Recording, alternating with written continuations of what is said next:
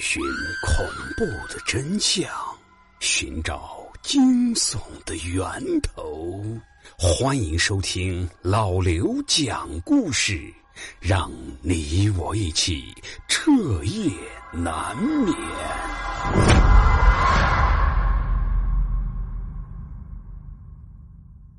诡异事件。几年来，杨伟虽然一直专职于写恐怖译文。却一直对鬼神之说保持怀疑。倘若不是前段时间发生的事情让杨伟彻底推翻自己心中的无神论，杨伟永远不会相信，在这个世界上竟然真实存在另一种灵体。他们无时无刻不在我们身边，厕所、卧室、我们身后，他们的存在就像是一阵烟雾。紧紧的跟随着我们。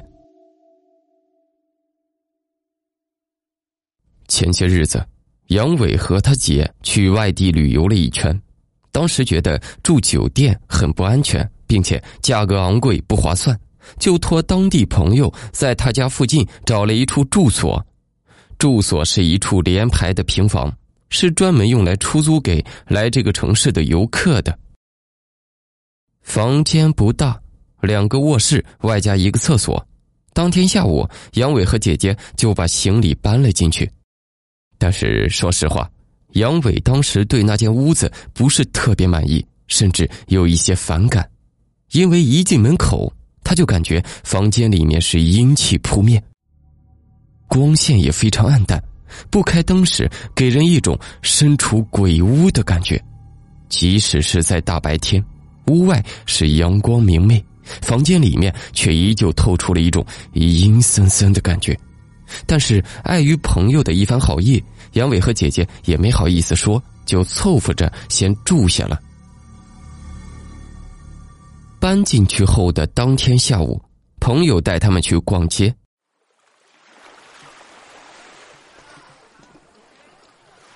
沿海的城市风景特别漂亮，尤其是各种的海鲜产品，那是目不暇接。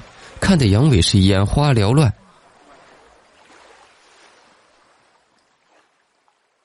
平常在家时，杨伟就是一个特别喜欢小动物的人，所以当天路过动物市场时，他看到了一大笼兔子，他硬是买了一只灰色的。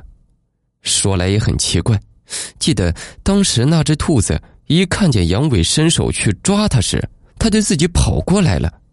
杨伟抱着他是爱不释手，为了这件事情，杨伟和姐姐还起了一点小争执，因为他有严重的洁癖。时间过得很快，一晃就到了晚饭时间。杨伟朋友说要带杨伟他们去附近的海鲜城吃海鲜，但是姐姐说她有些累，不想吃晚饭了。杨伟知道他肯定还在为杨伟买兔子的事情生气。杨伟当时原本也不想去吃饭，但是又不好意思拒绝朋友的热情款待，便打车把姐姐送回了那阴森森的住处。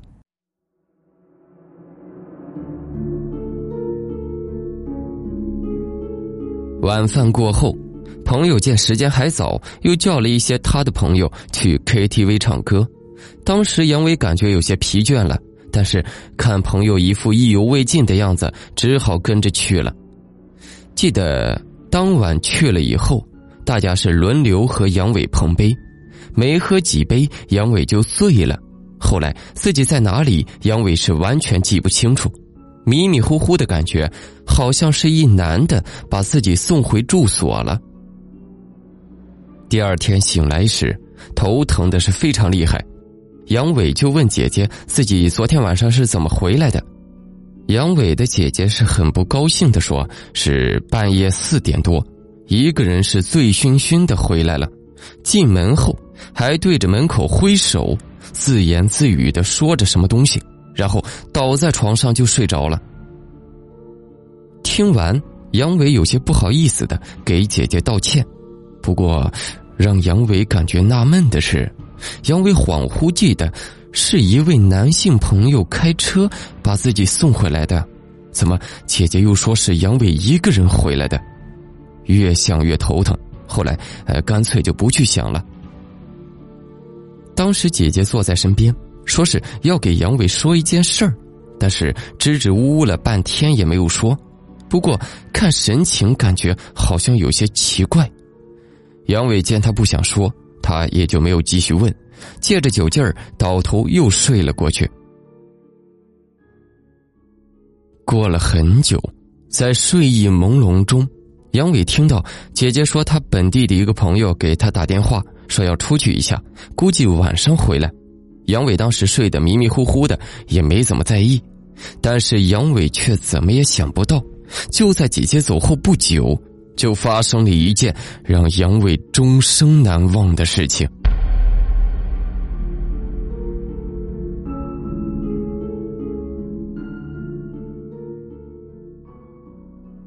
也不知是几点钟了，房间里面还是阴森森的。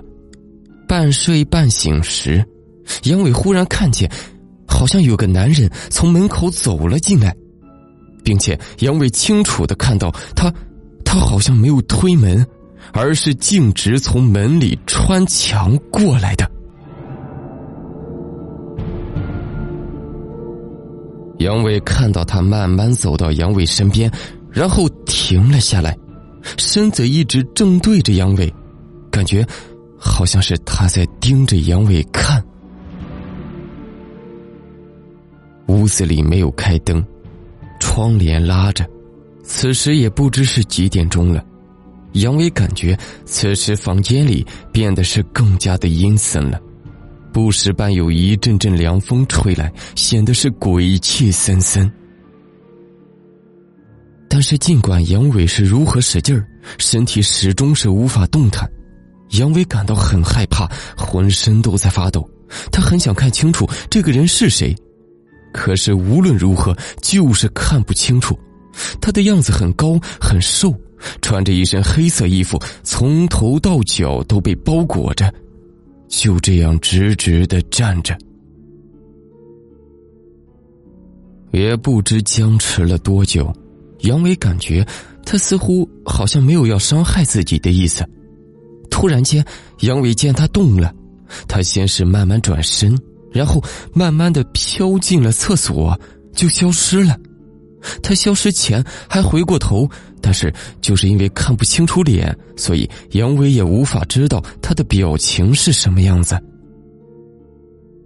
突然间啊，就在这时，房门突然被打开了。